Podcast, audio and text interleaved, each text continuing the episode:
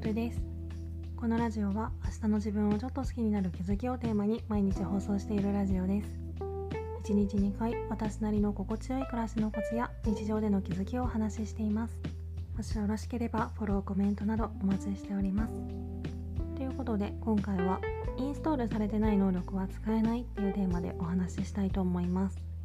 これ最近あそっかって腑に落ちたことなんですけど当たり前のようで実は見落としがちなことだなって思って。私はずっと接客系の仕事をしてきたこともあって気遣いとか空気を読むとか察して行動することを重要視して生きてるところがあるのでそれをしない人に意図的ではないにしても結構イラッとしてしまうことが多いんですよね。これまでずっと察することが正しいというかというよりはそれが当たり前で察することができない人はその場所ではうまく生きていくことができないみたいな環境で過ごしてきていたので察することが正義で察しないことは間違いみたいにずっと思ってたんですけど今の職場って結構接客が業務のメインではないこともあって察しない人というか悪く言えば自分本位な人が多いなっていう印象があってそれを実感するようなことが起きるたびになんで察して動かないの？嫌がらせなの？っていちいちイライラしてたんですけど。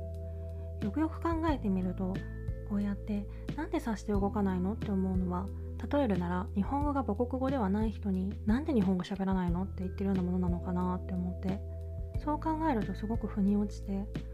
例えば私なら韓国語とか全くわからないのでそれでもしなんで韓国語喋らないの？って言われたらは？ってなると思うんですよ。もしニュアンスが微妙に聞こえたら申し訳ないんですけど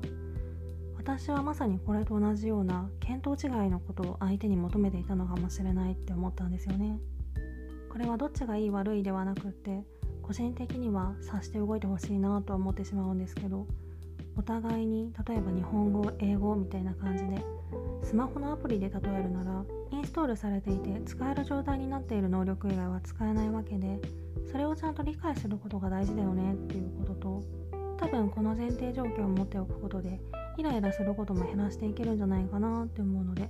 意識的に頭の中に入れておきたいなって思ったっていう話でした。今回はそんな感じです。Twitter での質問感想も絶賛募集中ですので是非お気軽にいただけたら嬉しいです。それではまた次の放送でお会いしましょう。